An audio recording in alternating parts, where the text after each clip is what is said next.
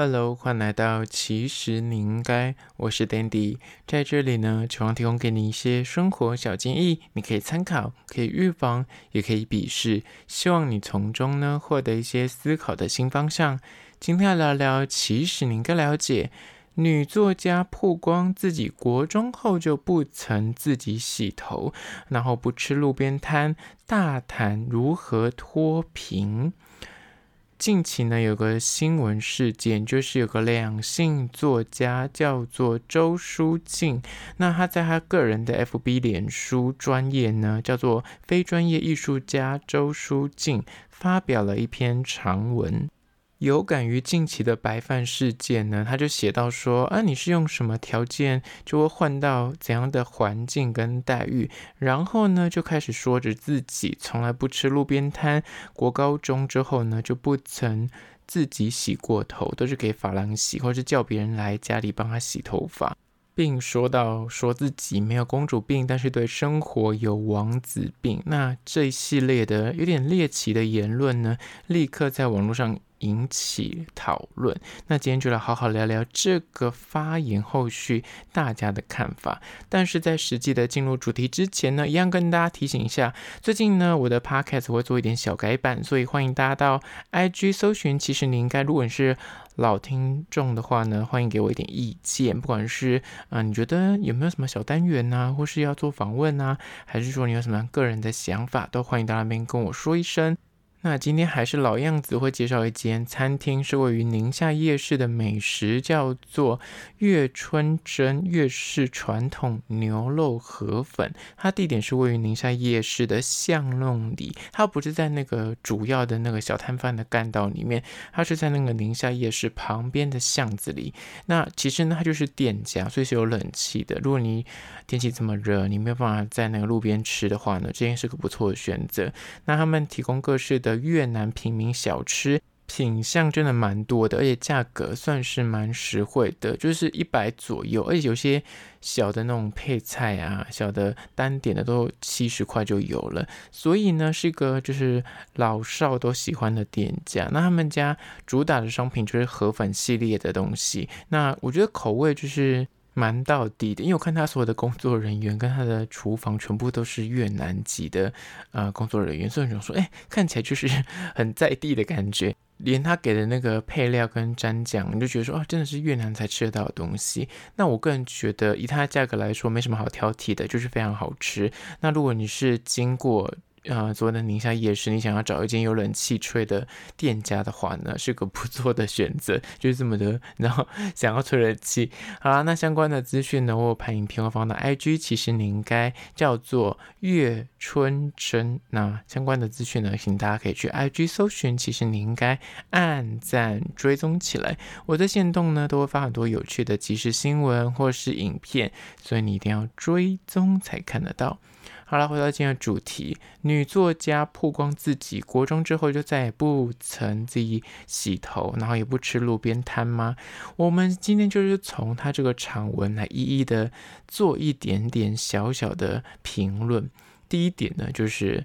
她觉得说有钱人呢就不会去炒那种所谓的鸡毛蒜皮的小吃跟比战。事发呢，就是他用个引子，就是说最近的那个白饭事件啊，或是什么。回转寿司有人那个脚放到那个餐盘上面呢、啊，或是餐厅里面可能民众很多在吵闹的问题，就很多在爆料公社会出来的那种餐厅的争论呢。他觉得大家有没有发现，其实很多地方不会有这种事情。他说的、我是引用他说的内文。他说，呃，富人的世界呢，很少有这种鸡毛蒜皮的事情，爆料跟笔战。那我看到这一点呢，我我个人的心态是觉得说啊，废话，有钱但不会炒这些小事啊。你今天有钱，你还会在意那个白饭吃不饱吗？你就会大咧咧直接说，哎，我就是要买白饭，现在立刻给我白饭，你懂吗？你就会花钱去解决你这个困扰。而且说实在的，有钱的人去吃那些有钱的餐厅，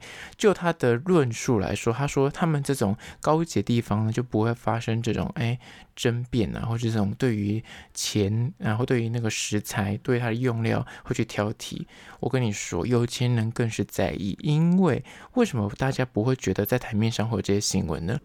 因为有钱有权的人去吃饭，这些餐厅一定会默默的吞下去啊！他收你这么高额的餐费，他怎么可能敢把这件事情拿出来爆料？他才不可能冒这个风险。那像今天就有个新闻就出来了，有一个啊、全家人带去吃那种高级吃到饱的料理，那他有一个三岁以下的孩童被收了两千块以上的就是用餐费用，那他就说他当初啊、等于是定位。的时候有询问，然后以为说是不用钱，就他们去吃了这个高档的，就是吃到饱料理，结果小孩子才三岁以下，根本什么都不能吃，还是被收了两千块。他们也是到爆料啊，对吧？那其实不是说有钱人就是不会在意这些事情，有钱人也在意啊，只是说当你有钱的时候，你要吃几碗白饭，你就是用钱就可以买得到。但是为什么那个白饭会有这个争议？大家的点不在那个东西，说啊有钱的人就不会遇到，或是有钱人去的这些餐厅。就不会发生他刚刚讲这种所谓的鸡毛蒜皮的小事或是笔战，而是有钱人去的餐厅，他会在包厢里面，他在包厢里面为所欲为，没有人知道。他再怎么没有公德心，这些餐厅也不可能把这些事情说出来，因为那个价位比较高。而且，请大家如果有去过一些高档的所谓的饭店。那些总统套房，他却告之后的景象，你会告诉我他多有水准，他多有教养吗？就是你懂吗？他的评论，就是他以这个长文里面第一点就去提到说，他觉得有钱人去的地方就不会出现这种啊、争吵跟比战，但问题是。不是说那些地方就没有比战，或者那些地方大家就不会去炒这种所谓吃不饱或者东西食材的问题，而是没有被爆出来。所以我觉得他第一个就就蛮偏颇，他就自认说，嗯、那你如果有钱的话，你去这些比较高档的餐厅就不会遇到啊、可能白饭不够的问题。的确有可能，但是因为你有钱，所以你可以用钱解决一切事情。那你今天如果不刚好你就是一般的小资族，当然就可能会因为这件事情而去有嗯。双方不开心的问题。那第二点呢，他就讲到说，你想要安静的呃环境用餐，你就多赚一点，不要去人挤人的地方。说到这一点呢，他就延续的说，他曾经有去过那种餐厅是不能够讲话的，不能够用手机的，整个安静到连呼吸都很听得到，然后安静你才能够去品尝那个神人级的料理，甚至是不收十二岁以下的客人。他就讲到说，你用怎样的条件就换来怎样的环境跟待遇。想要当大爷少奶奶，你就得要付出相对的代价。这句话我是认同的，本来就是使用者付费嘛。但是他后面就接续的讲说，你身处的地方不好，你如果愿意多花一点钱，你的环境立马就会被天使围绕。但他讲的这个。整个论述，我觉得其实就是废话。大家又不是不知道，那你多花点钱就可以到比较高档的地方用餐，但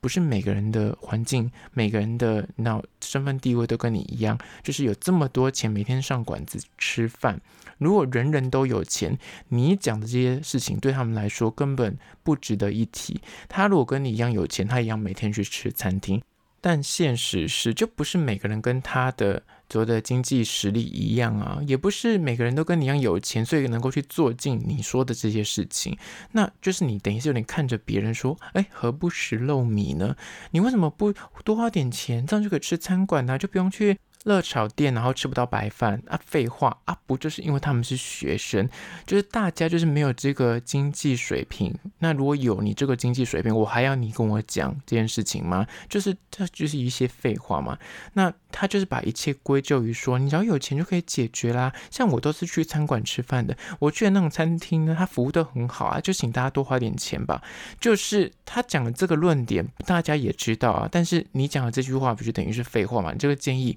就是希望啊，建议你要有点钱才能够享受这样的服务。那之前有很多人说过啊，如果我有钱，我也会很善良。但前提就是大家没有像你这么有钱，所以你给的这个意见就是不成立嘛。接下来他又下了一个小标，写说不吃路边摊是因为有更好的选择啊。这句话一样嘛，就是。大家的确啊，如果我今天有钱到一个程度，我当然就可以选择不吃路边摊。但是说实在的，吃不吃路边摊，它跟有不有钱根本没有关系。今天如果是郭台铭，他喜欢吃路边摊，他还是可以吃路边摊。但是因为这个网友为什么为人诟病，原因就是他就是主打着说他是不吃路边摊的。然后他在这个长文里面有写到说，我家的外佣做菜比外面的餐馆好吃，他都用橄榄油炒菜，然后用大骨蔬菜熬汤头，不加味精跟鸡粉。所以呢，他平常不在家吃饭的话呢，他可以选他喜欢吃的食物。他为什么要在路边摊吃呢？呃，有哪一间路边摊用的那个油是所谓的进口初榨橄榄油做菜，用顶级纯酿的酱油卤味呢？他就说，路边摊是给那种方。便快速简单不想花大钱的客群吃的不在我的名单里面，那些油腻啊、高盐高钠的食物不在我的食物选择范围内。他的标题写说不吃路边摊是因为有更好的选择啊，这句话也是一句废话。你今天如果有钱，你当然可以选择吃更好的，但是你给的这个意见就是请大家要有钱，那等于就是一个白说，等于就是完全性的。标准价值观偏差，就是之前国外一个社会实验，讲给大家就是参考一下。他们就是为了测试说，这些有钱人到底吃不出来这些料理真的是比一般路边摊，或是比一般他们所谓的就是看不起那种素食，就是真的比较好吃吗？还真的比较健康吗？所以呢，他们就去买了麦当劳。那他们用的摆盘的方法，就是那种高级米其林的摆盘，很多特殊的呃那种彩绘啊、酱料啊这样子。但是其实里面的主菜都是在麦当劳买的薯条、汉堡，然后是分开放之类的。那就在高档餐厅上麦当劳的料理，然后请这些所谓的呃人来品尝。说实在的，一般人后来就是他们的实验结果，就是没有人吃得出来这是麦当劳。然后呢，还会不停的吹捧这些食物有多美味，因为他们就会用说啊，这是分子料理，这是什么特殊的舒肥技术什么之类的。它就是套上很多很厉害、很华美的词汇，但是其实 actually 它就是麦当劳。所以这个结论就是告诉大家，一般人根本吃不出来那个食物到底是那烹煮有什么差别。当然，我们必须说有些人吃得出来，但是我说绝大部分人是分不出来的。那这个实验就告诉你了，你只是因为这个餐馆跟这个环境看起来相对高级，或是别人告诉你说这个原物料很厉害，是有机的，或是它的烹煮方法。很健康，那你就会觉得说，哦，很像就是多付一点钱是 OK 的。但说穿了，就是其实它就是麦当劳。所以这一点其实是告诉你说，你有钱，你当然可以选择不吃路边摊啊。但是你吃了餐厅，这是你个人的选择，这没有对错。我说实在的，他要吃所谓的呃餐厅，然后他都不吃路边摊，对于一般人来说，反正那是你的选择。你有钱你就吃餐厅，只是你把这写成文章，然后感觉就是你在踩。路边摊，说吃路边摊的人就是那有点低阶的概念，然后甚至搬出家里的那个外佣煮的料理用的料，都比路边摊更健康美味，来凸显自己。就是你知道，我不不吃那种东西的，那东西就是有点不健康，然后油又不知道是从哪里来的这样子，这个心态就是完全性的以偏概全了。你说的这些油。跟那些原物料啊，如果我今天在路边摊，但是我就是用这样的油，用这样的食材煮，不行吗？对吧？你怎么知道人家就真的没有这样子煮呢？你就是抱持的有点那狗眼看人低，就是说那个路边摊一定不会有好货啊，这么便宜怎么可能用太高档的料理？他们的煮法一定不健康啊！你就已经站在这个立场在讲这件事情了嘛？但说实在的，人各有选择，只是他在写这个文章的时候呢。就是踩着这种让人家看了觉得说你就是观念有偏差，但是你自己不自知，竟然还大言不惭的把它写出来，然后觉得一副说我是在告诉你们实话，你们为什么都听不进去呢？而这一点才是最让网友受不了的地方。不然说实在的，你今天有钱，你要吃餐馆，你要吃路边摊，I don't care。只是你写出来这个文章，就是有点在踩路边摊。那那请问我们爱吃路边摊的人怎么了吗？而且你怎么知道这些真的很用心的店家，他们可能用的真的是很好的在地食材，用的油脂也是很健康的，但是一定要被你这样批评，就是虽然就是你知道，就是会有点莫名其妙的被你踩，你只是为了垫高你自己说，哦，我们吃餐厅这样才是 OK 才是健康的，就是有点扭曲。接下来第四点呢，就是他讲到说他国高中之后就没有自己洗过头。当然呢、啊，这一点就是他每个人有自己的选择跟坚持。你今天有钱，你就是不想自己洗头，我觉得这 fine，就是你去做。但呢，他就是讲到很细节，说他就是国高中之后呢，就再也没有自己洗过头，那每两天就会去发廊洗头。那甚至还讲到说，在疫情期间，他去饭店，他还会直接带着发型师跟助理，然后呢就拿椅子在浴室帮他洗头，然后衣服完全不会喷到。然后他们说他们用很专业的什么电棒啊、发瓶帮他做造型。他觉得说自己吹头发很累，然后很狼狈，还会流汗，然后那个。水槽啊，还会堵塞。拿去发廊洗头，就是只要四百块就可以享受头皮的滋润，还有头皮的按摩。他就觉得这个钱该付的还是要付，这样子就讲到说他是不自己洗头的这件事情。然后，甚至他还就是很细节的讲到分享说，他们家是没有洗发精的，因为他都是不在家里洗头这样。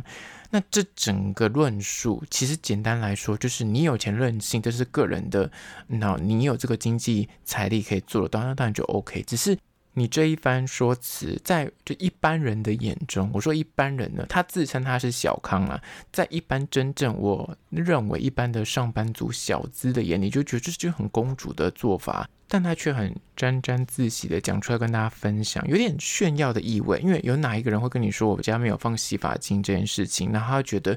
就是这件事情大家觉得很合理，因为我们所谓的合理，应该是全世界里面百分之九十的人都觉得他的做法跟我一样，所以我觉得这件事情很合理。但他可能就是那个百分之十或百分之一的人，但。他还是会讲的说，我没有不公主啊，我只是觉得我这样的生活方法就是大家值得效法而已，懂吗？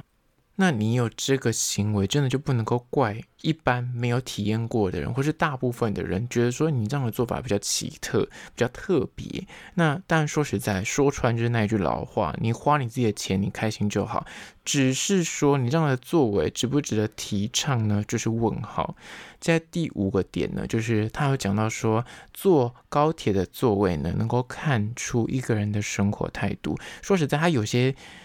列点真的看了之后让人家很生气。他这个文章就讲到说啊，有人帮他订了高铁的自由座，那他非常的生气，因为他认为高铁就该买自己的对号入座。在车厢里面呢，看到一堆人在找位置抢位置，然后最后没有坐到位置的人，就是然后站在那个接轨处，那他就说那个地方怎么可以站人呢？甚至还有提到说，在抱怨公社里面很多民众怎么不让座啊？那学生流汗的问题，他说你自己都不愿意多花一点钱坐对号座跟商务舱，本来就会遇到这些事情。然后他说，现在虽然没有司机接送，但是有一次呢，他就是去那个捷运站，看到那个下班大家挤得跟沙丁鱼一样，然后很可怕的排队人潮，车厢挤的玻璃门里面的人都呃脸都贴在一起，他掉头就走去坐机。乘车，他写说补充哦，他写说我无法让自己在这个状态里面这样，但他上述的这些论述呢，一样老话一句，你今天有钱，你当然可以选择更好的交通工具，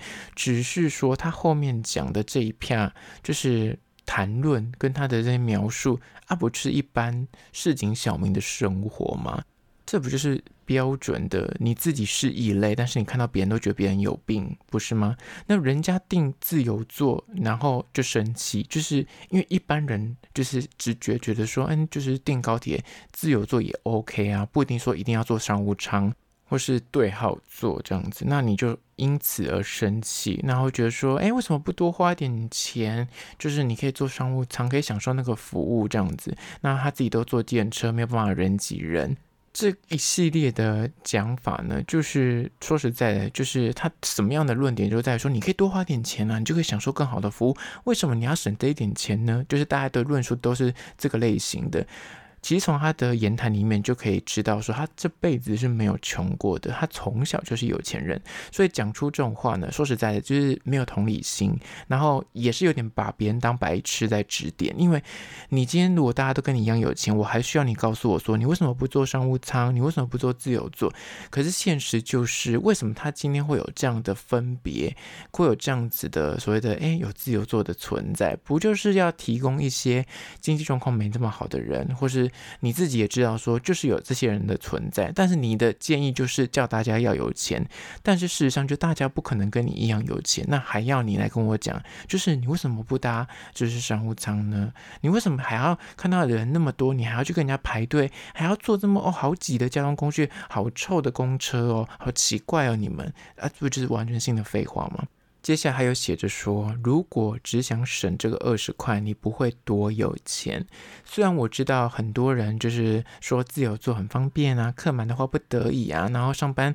通勤没有办法，他就说，呃，如果你是为了省这二十块的那些人呢，你要知道，大部分人是不会想要让自己过得更好一点的，就是斤斤计较那几十块。他说他呢从小坐飞机没有搭过经济舱，他根本不知道就是飞机有经济舱，坐起来是。怎么样的？所以高铁这么便宜的交通工具，更不可能去买所谓的经济舱。然后高铁的商务一直都是它基本的通行。当然，呃，有时候他会配合，就是团体跟朋友出去的话，会合群的坐呃经济舱。他就很不习惯，虽然只有几站的呃高铁距离，但他心情就是很不舒服。所以呢，他之前跟助理跟他的团队呢，也会全部都坐商务舱。就看到这里，你就觉得说，他这辈子就是没有坐过那个飞机的经济舱的人，你凭什么跟我说省这二十块自由座？呃，就是其实你不会有钱，或者你省这二十块自由座不 OK，因为你根本没有体会过，就是这二十块。对于这些人来说有多重要？你知道一天一趟二十块，来回就四十块。对于一个月可能两三万块的小资族来说，等于是这样来回四十，一个月三十天就一千二了。这些东西省下来，其实也是一笔小小的存款。当然，你跟一个就是每次都是坐商务舱跟头等舱飞机的人，他当然不会把这一千二放在眼里，那就是废话，就是有钱人给的建议嘛。不是吗？就是对于一般人来说，我钱当然是要花在刀口上。说这么多，你就是无法同理穷人是怎么过日子的，然后大言不惭的打出这样的超级没有同理心的文章，然后活在自己温室里的公主，然后说我不是公主，我只是嗯、呃、对生活品质有坚持，所以他的论述才会让这么多人不开心。再下一点呢，他有写到说。六号车厢有属于自己的定位，就是说高铁的有分不一样的颜色嘛，对吧？然后他就说，如果你是个讲求细节的人，你就可以发现完全不一样。他说，首先座位的宽度不一样，然后踩在那个脚上的地毯不一样，而且地板呢跟那个灯光啊是舒服的黄光，不是日光灯，还有书灯，还有充电器，还有果汁跟矿泉水，以及列车长也在六号的车厢，有事情可以随时询问，但还有说六号车厢没有公厕，一个车厢呢是两个世界。呃，他说客人大部分是白领企业这样子，那很多他的观察，乘客都是带笔电来洽公的，看书啊，阅读报纸都很安静，然后他又夸胡。这一段真的让我看的 火都上来了。他写说，除非是有一种客人是免费升等之类的，然后会有一群年轻人或是带小朋友很吵的那种，他就是撇除了这一类人，就是他们也可能是因为升等，所以才能够坐到他的这个六号车厢。所以搭高铁，他宁愿多花点钱，他就想要买一个舒适，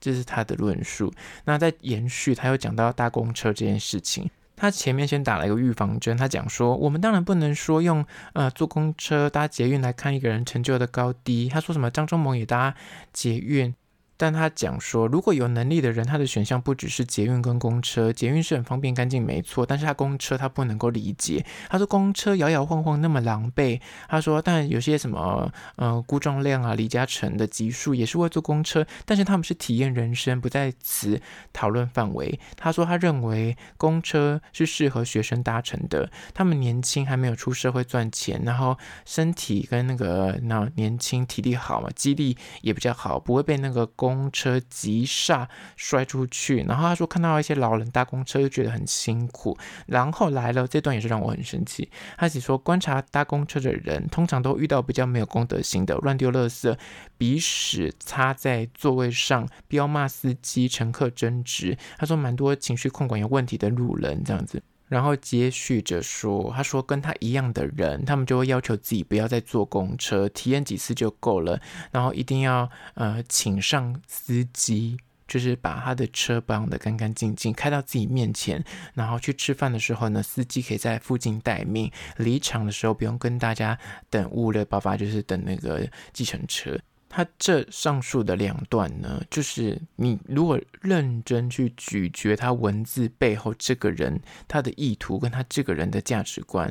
我就可以嗅觉得到他其实歧视穷人啊，他自己丝毫没有意会到他自己有这个问题，但是他写出来的文字就是有这个你知道背后这层含义。但是呢，他下面的回应，或是别人就是说，他说你这样子讲话对吗？然后是你这个三观很像不太正确的时候呢，他又会跳出来说，你们这些人仇富，你们这些人看不惯我，你们这些人不懂我，然后你们这些人就是你的眼界太小，类似这种说法。那再接续的讲，他说搭飞机跟日常一样高规格，他就讲到说他出国的时候呢，都是搭头等舱或是商务舱，然后。不喜欢走路很狼狈流汗到餐厅的那种感觉，就即便是只有两个红绿灯，他也是会拦车，然后七十块都还没跳表，一百块直接不用找了，然后他就会穿着高跟鞋跟洋装站在那个餐厅门口优雅的下车。他说呢，他是无法接受到大众的餐厅吃到饱排队的店家路边摊，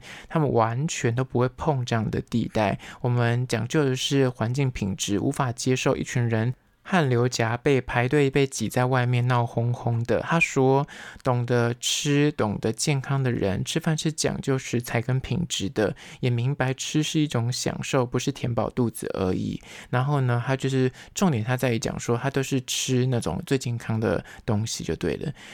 讲这一堆，我必须说，他总而言之呢，就是他从小就是有钱人家的小孩，所以呢，说实在的，他讲的这些就是老话一句，他有钱，那你要这样过这样的日子，那是你的事情。但是当你把这件事情讲出来，你又。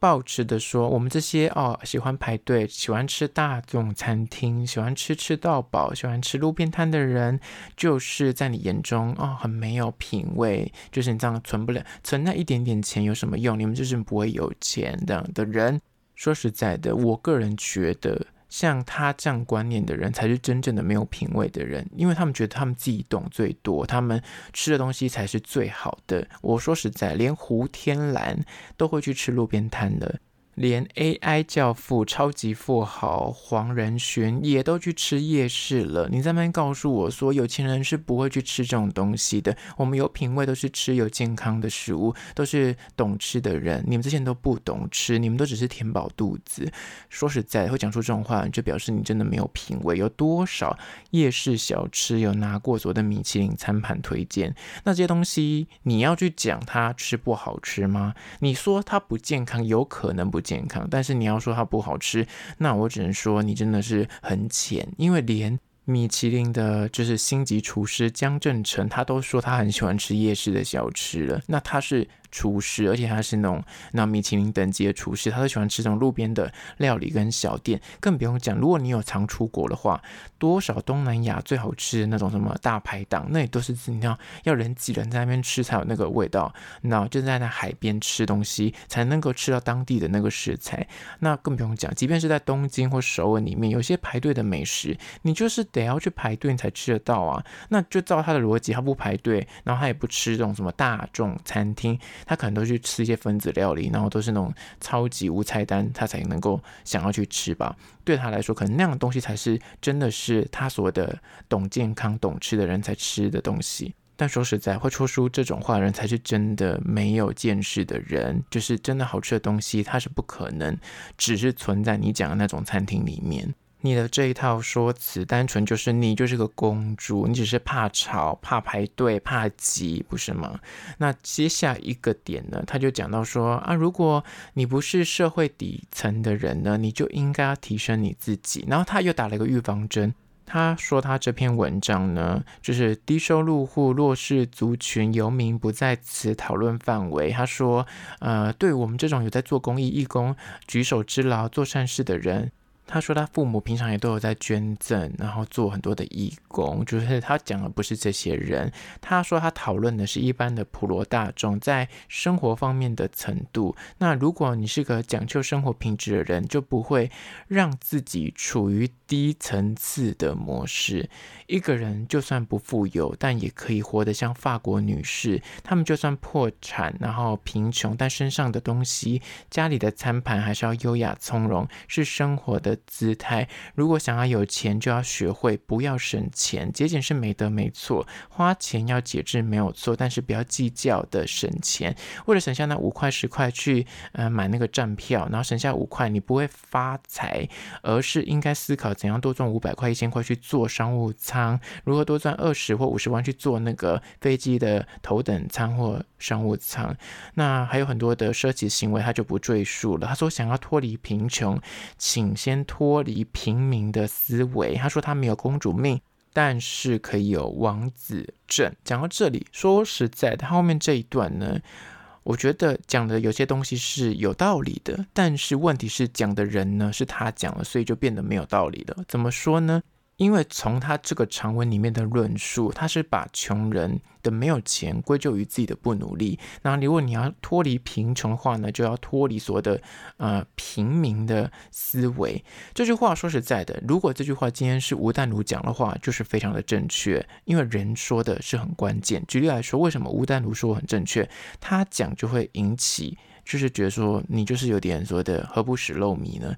因为吴淡如讲的话呢，他就变成是他是苦过来的，他是从穷变成有钱人，一步一脚印，他搭过经济舱，他吃过路边摊，然后他告诉你说，我现在拼到了头等舱米其林，然后他你再来告诉我说，如果你要脱离贫穷，你就该这样做。但是从他里面的论述发言，一个从小就没有搭过经济舱的人，你要来告诉我说，叫我不要省下这五块十块，这样才会有钱，我觉得超级。没有说服力的，然后再来是说，你要告诉我说，哦，你们这些人就是要跟法国女士一样的优雅，即便你遇到了破产，然后很贫穷，你还是都要坚持很美的东西。但你们看清楚，你的文字里面自己已经讲了，他是因为他是破产，他之前可能是很有钱，他可能是家道中落。今天如果你是从小就是很穷苦的人家，你哪来的钱去所谓的去买这些哎餐盘哦啊好的东西，好的漂亮的衣服？但我们不能以人废言，他讲了这个概念就是